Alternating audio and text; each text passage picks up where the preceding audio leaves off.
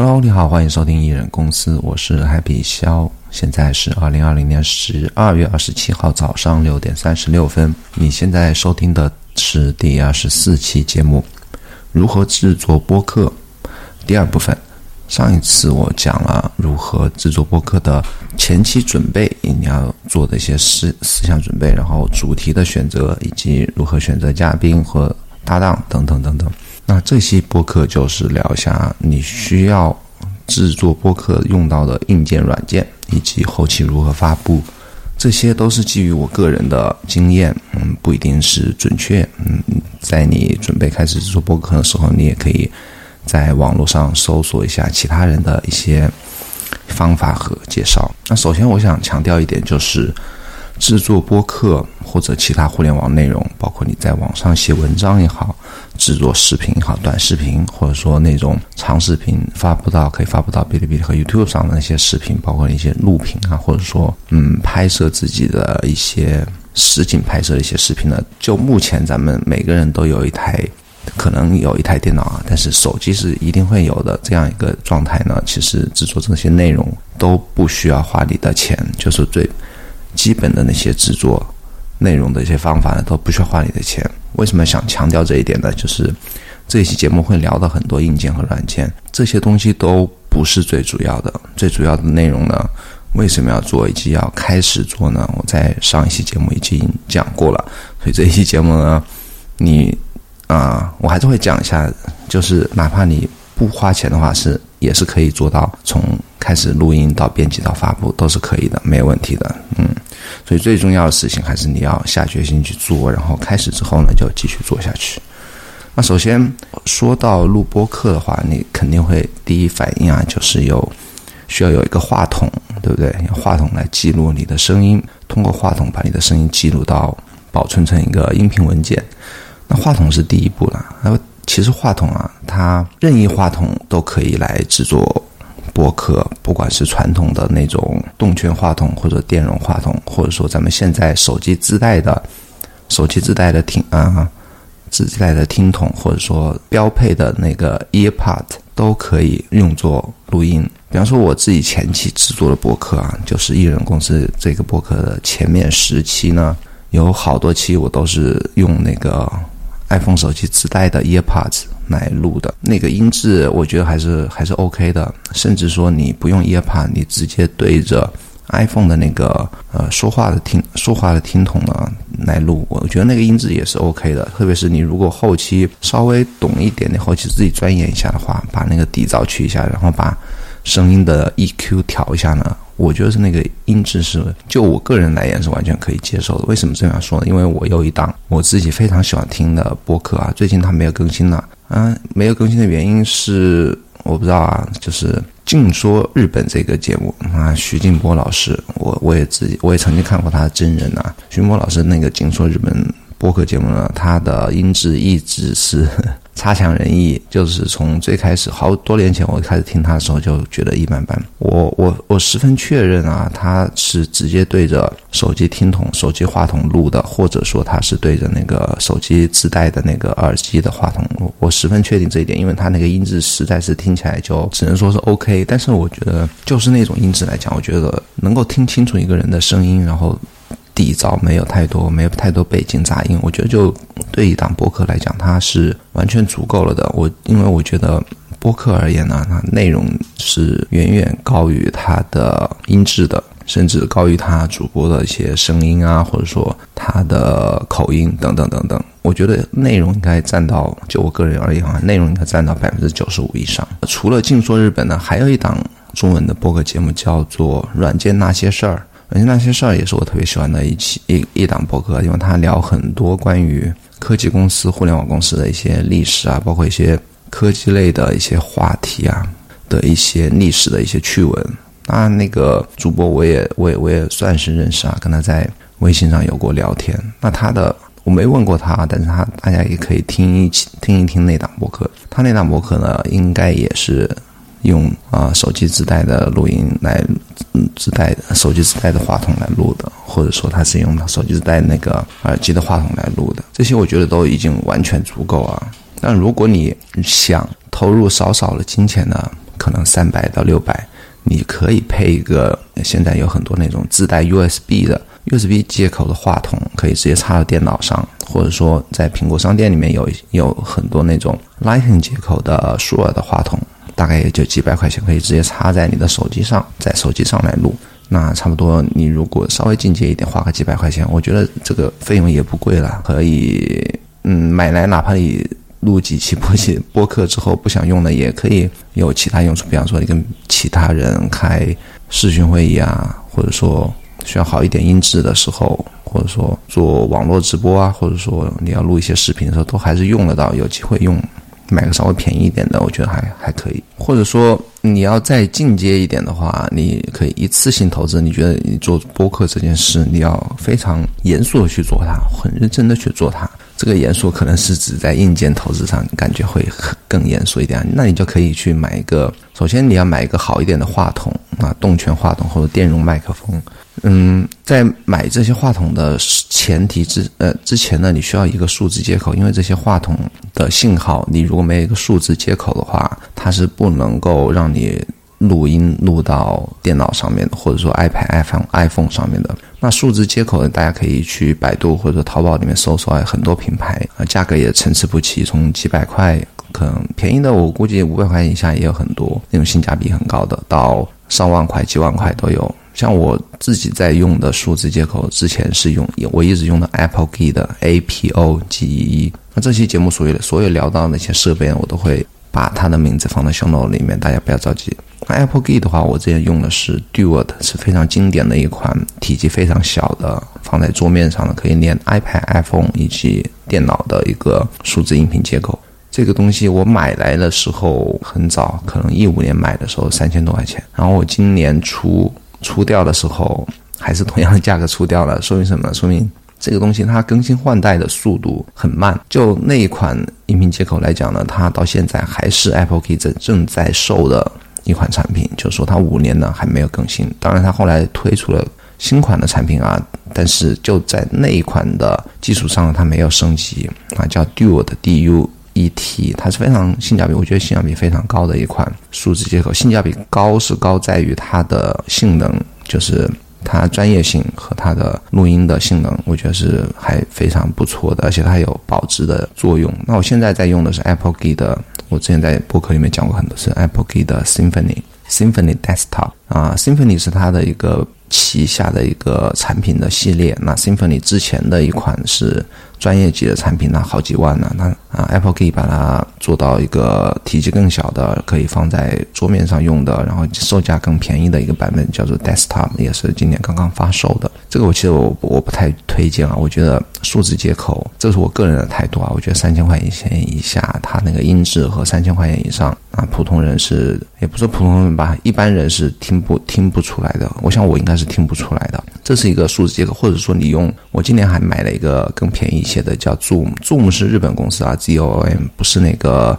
视频会议的那个 Zoom，Zoom 是做录音机的一个那个日本公司，然后它今年也推出了一个专门针对 Podcast 的一个产品，叫 P4，它这个产品性价比我觉得是非常非常高，它可以让你插四个耳机，插四个话筒，同时你还可以录。嗯，你跟别人打电话可以录手机电话的声音，就对方的声音合理。你如果需要电话采访对方的话，你可以把自己的声音插在话筒接口上，你甚至可以本地三个人和对方一个人通过手机电话连线来录音，非常强大的一款产品。它的售价才一九九美金，那人民币一千五百块钱不到。非常划算的，但国内好像卖的比较贵一点啊，两千多。我是从易贝买的，易贝上的 Best Buy 买的。就你海淘一下这个产品，我觉得是非常非常性价比非常高的。我今我自己和我家 JR 一起录父子大乱斗了，就是用那个 Zoom P4，然后是在客厅录的，把它插在 iPad 上，直接用 iPad 来录音的。那数字接口，如果你买好之后呢，你就可以买任意话筒了。不管是动圈或者说电容麦克风，动圈麦克风这里稍微介绍一下动圈麦克风和电容麦克风的原理，我就不说了。原理因为我没有查，这个你自己 Google 一下就知道。但是这两款麦克风，两种类型的麦克风呢，有首先它在功能上有一点点区别。动圈麦克风它是不需要四十八伏换向电源支持的，那电容麦克风呢，它比较特殊一点，在你数字接口上必须要支持四十八伏的换向电源，嗯，这是它一个功能性的一个差异，或者说它硬件参数上的一个差异。然后另外的还有一点点需要指出，就是说动圈麦克风，因为它没有四十八伏换向的一个驱动呢，它有可能有些型号的麦克风，它对你数字接口的推力啊，就是它的功率要求会更大一些。比方说，我现在在。录音的这这款舒尔的 SM7B，一般的数字接口，包括我之前用的那个 Duo 的，它可能推力不够。所谓推力不够，就是你把数字接口的音量调到最大，你再来录音的话，这个话筒可能你讲出来声音还是比较小。但电容麦克风一般就没这种问问题，因为它是有额外的电力的推力的支持，所以说一般电容麦克风呢都不会存在它音量不够的音量不够的问题。然后对比一下这两个类型的麦克风，它有什么各自的优缺点呢？我个人是比较喜欢动圈麦克风的。如果这样一个比喻吧，那动圈可能是一个模拟型号的，可能像类似于原来听老胶片的那种唱机的声音的感觉，比较温暖，比较比较人性化。那电容麦克风呢？因为它可能跟它有四十八伏的幻向电源接入的原因有关啊，它的声音就比较的清澈透明，比较的高音比较清晰，然后它的细节比较丰富，数字化的感觉更多一点，更像现在咱们在听的一些流媒体的一些音乐啊，就是数字化的或者 CD 音乐啊，然后啊以前的那种功放啊，不是。胆机，而是那种数字放大的那种功放的那种声音的效果。那这是我个人就我自己使用的一些电容和动圈麦克风的自己的感觉的对比啊。所以我个人我也有很多电容麦克风，比方我有铁三角的那个最基本款的 AT 二零二零和一些铁三角比较高端一点的那种小蜜蜂的麦克风啊。我个人觉得它的声音呢是没有。你现在听到的舒尔的这种动圈麦克风的声音要温暖。那动圈麦克风，嗯，SM7B 是非常非常怎么讲？大家用的比较多的吧，就是在录播客用的比较多，但是它价格稍微贵一点。我还有一款动圈麦克风叫一九三五，这一款呢大概人民币几百块钱吧，标价是应该是一九。标价是一三九还是九十九美金吧？一三九好像是，但是它的售价，你如果买从易贝买的，经常都可以买到九十九美金以下的价格。那这款麦克风性价比在动圈麦克风里面，在它这个价位，因为我看过很多评测嘛，是非常高的。我也用这款麦克风录过很多，录过很多。是呃，节目，比方说《父子大乱斗》里面最近最近五期节目，我的声音全部是用这个一九三五来录的。动圈麦克风和电容麦克风这两个，我就介绍到这边。那电容麦克风的话，就像我刚才讲的那个 AT 二零二零啊，铁三角 AT 二零二零，它的价格非常便宜，大概六百块钱左右吧。而且它是有 USB 版本，所以说这一款电容麦克风呢，你可以直接买它的 USB 版本，是不需要音频接口。可以直接插在电脑上用的，然后它的声音是声音是完全足够的。为什么这么讲呢？你可以看我在哔哩哔哩上的，呃，基本上前一半的视频吧，全部是用这个 AT 二零二零来录的，声音是细节是几乎可以抓住你很多，其实不需要录进去细节都有，比方说你的口水声、那个爆破声音等等等等，或背景上的背景声音的杂音等等。那接下来讲一下录音软件。录音软件呢，我自己在 Mac 上也录音，然后在 iPad 上也录音。在 Mac 上录音呢，我自己使用的是 Audio Hijack。Audio Hijack 这个软件呢，我可以把它放在小脑子里面，它是比较主流的选择。像国外很多那个 Podcast 的，像 ATP 呢，其他人我不知道，但 Mark Arman 我记得他是用的 Audio Hijack，然后 Jason Snell。还有 Relay FM 其他的旗下的一些就科技类话题的主播呢，他们绝大部分都是用的 Audio Hijack。那中文呢，我知道李如一也是用的这一款。它的一个好处呢，是它的界面是比较的轻啊，比较的让人一目了然吧。它是一个模块化的，你需要用什么设备，然后需要用什么功能，一个一个的模块拖在里面，然后用。线把它连起来，这个我应该以后可以出一个视频来介绍一下，因为仅仅是在播客里讲话，大家可能没有感觉。然后它有很多其他功能，比方说它可以录 Zoom 的录音、录 Skype 的录音、录 APP 的录音等等等等吧，就在啊里面用模块不同的搭配。比方说我上一期节目我采访美仪呢，我是就是用 Audio Hijack 来录的我自己的声音和 Zoom 里面对方的声音，就美仪的声音是可以用这个 APP 呢同时把它录下来。那声音录好之后，我只只需要进行后期的编辑啊，就工作就可以了，不需要去再多额外的一些声音的合成的工作。iOS 和 iPad 上，就 iPhone 上和 iPad 上，我用的是 Ferrite，F E R R I T E。那 Ferrite 是一款音频编辑为主的一款，或者说就是你的播客编辑为主的一款 APP，它是非常强大，然后非常好用的一款。然后售价也是很合理的一款软件，而且它非常稳定，非常稳定。然后就是当你在录音的时候呢，它是实时的把你录音的声音频呢是保存为文件，就说你任何时候掐断录音，iPad 没电了，iPhone 没电了，在你掐断的那一瞬间之前的所有声音呢，它其实都会保保留到你的存储空间里面。它是在录音这一块是非常稳定的，嗯，它售价也不贵了，然后免费版好像也可以用，嗯，这是一些我正在用的一些录音的软件，你可以选择什么呢？啊，你可以选择在 Mac 上呢有免费的酷乐队，那就是苹果软件自带的，苹果系统自带的 Garage Band，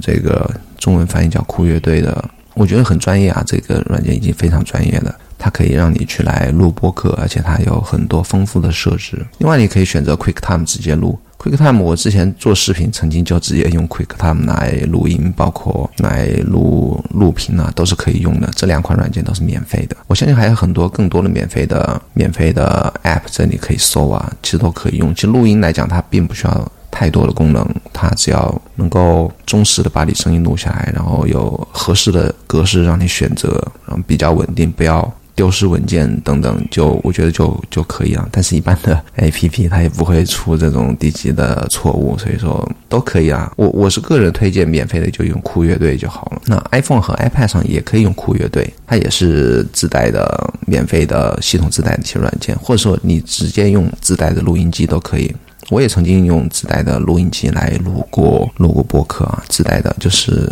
手机，哪怕你是安卓手机或其他系统的，自总归有自带的录音机啊，这个我觉得 OK 的。录下的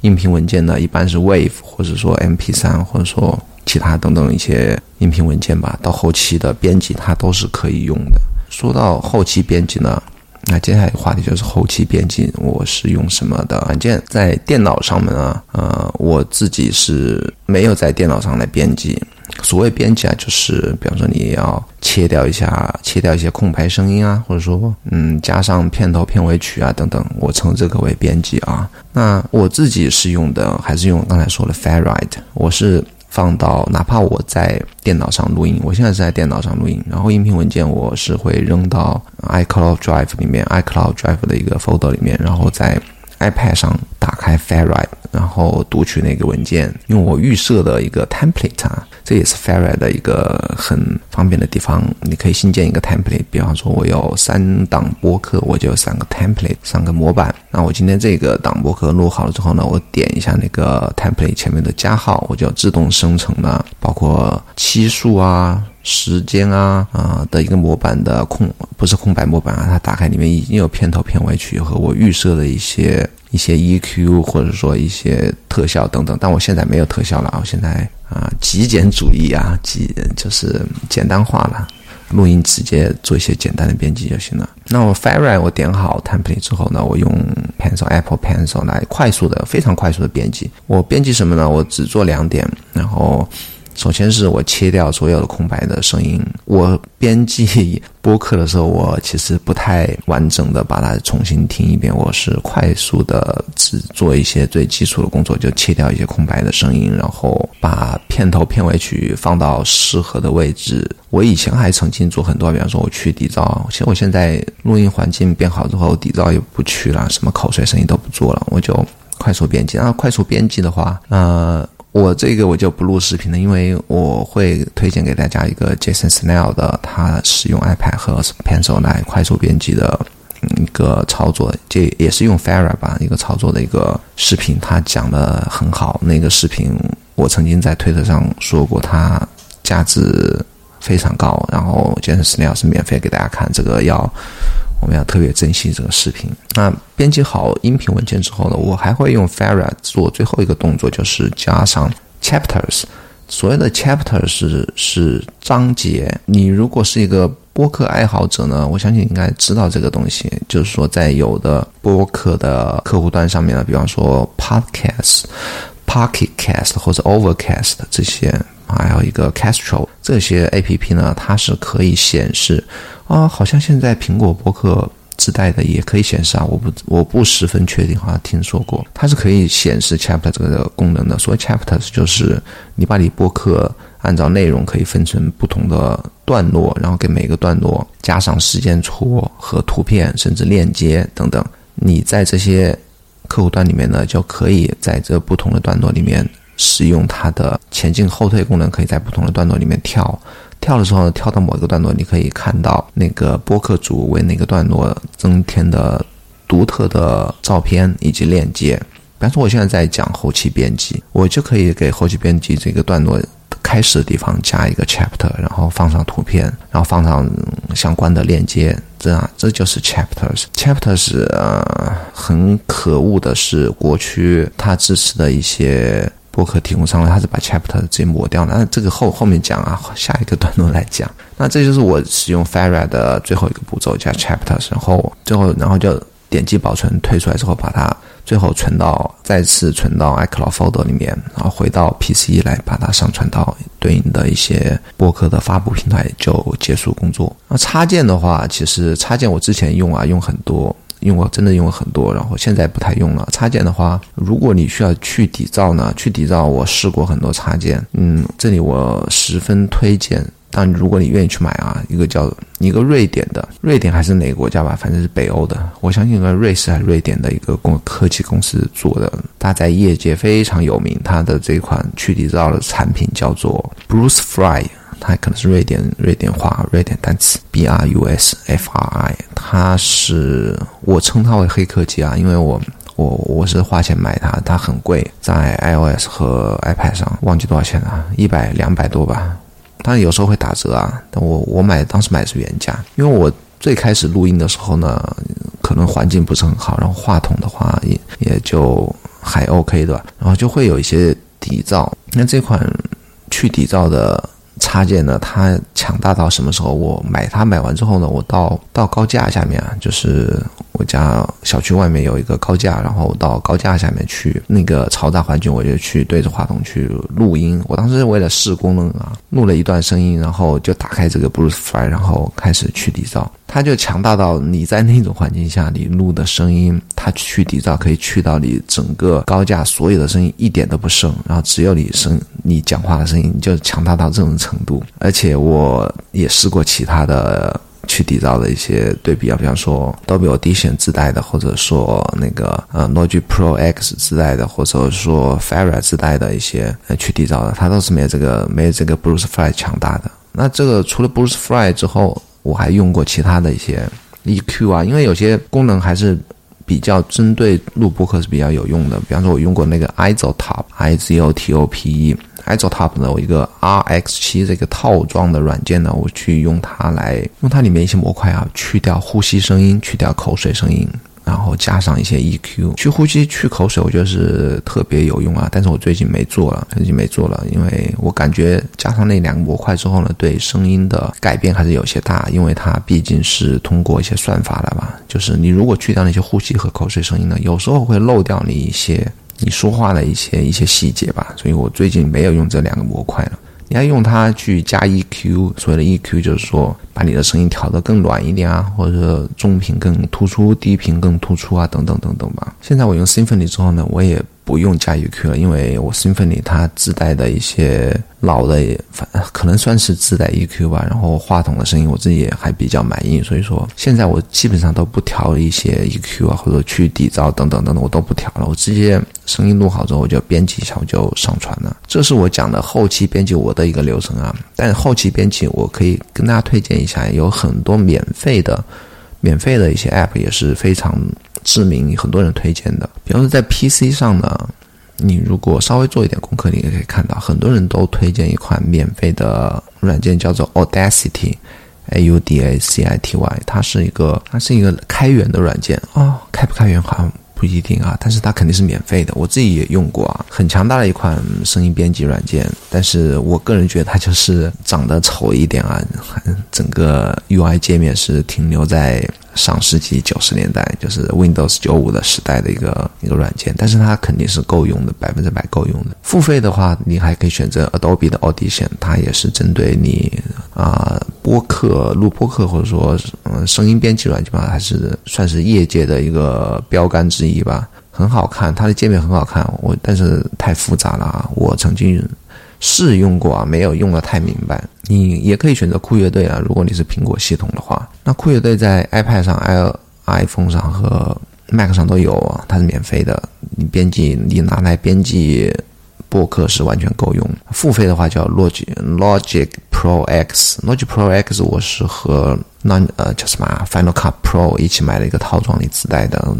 那我只打开过，没有用过，它很复杂。很复杂，但是你要拿来用编辑你的播客呢，它是肯定可以的啊，肯定可以的。这是后期编辑啊，最后就是发布了。发布的话，这里有两类发布啊，一类是发布到中国的苹果播客的平台，另外一类发布就是发布到中国区的苹果播客以外的，除了国区之外的苹果播客平台。为什么这样讲呢？因为首先讲一下我自己吧，我自己是通过 Anchor 这个 Spotify 旗下的。一个播客管理平台呢，来发布到所有从过去除了过去之外的所有的平台，它是免费的。免费使用啊！它之前我开始用它的时候，它没被 Spotify 收购，但现在被被 Spotify 收购之后，更加的不差钱啊。所以说，你所有文件它是免费帮你存储的，然后也免费帮你上传到苹果播客和其他的主流的主流的播客平台，像 Pocket、Pocket Cast、Overcast 啊，不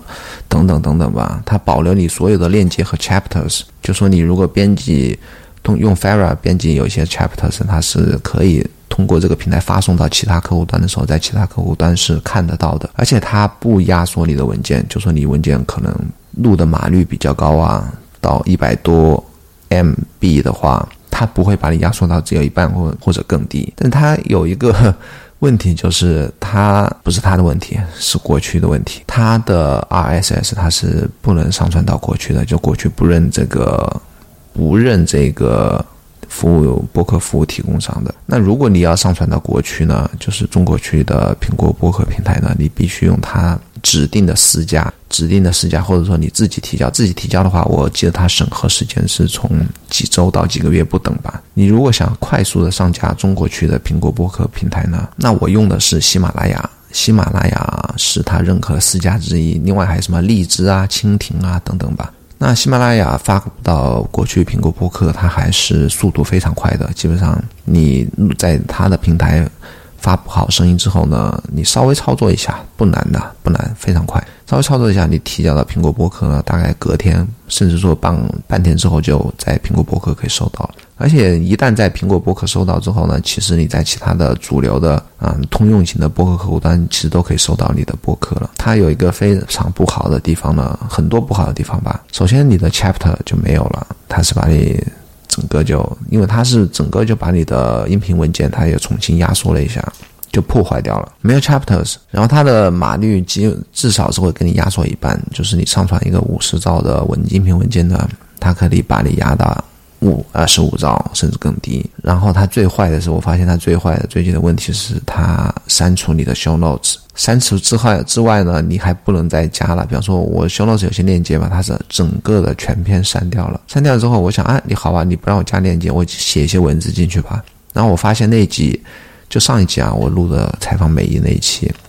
他连我加 往里面加一些不带链接的话都不让我加了，所以这个太气人了。就是我一般也不太抱怨的，但这个这个就是让人很很无语啊。所以说这个发布的话，你有两种选择，不是两种选择，就说你如果要需要上架过去的苹果博客的话，你是必须得到它的私家指定的提供商来。上传，我觉得这个非常必要的，因为很多人是听不了你在国外上传那些播客，因为它需要你科学上网，所以你要让亲朋好友或者说大波大多数普通人听到你播客的话呢，你还是通过还是需要通过这十家来上传到苹果区的 Podcast。那海外的话，其实就我自己的观众的那个。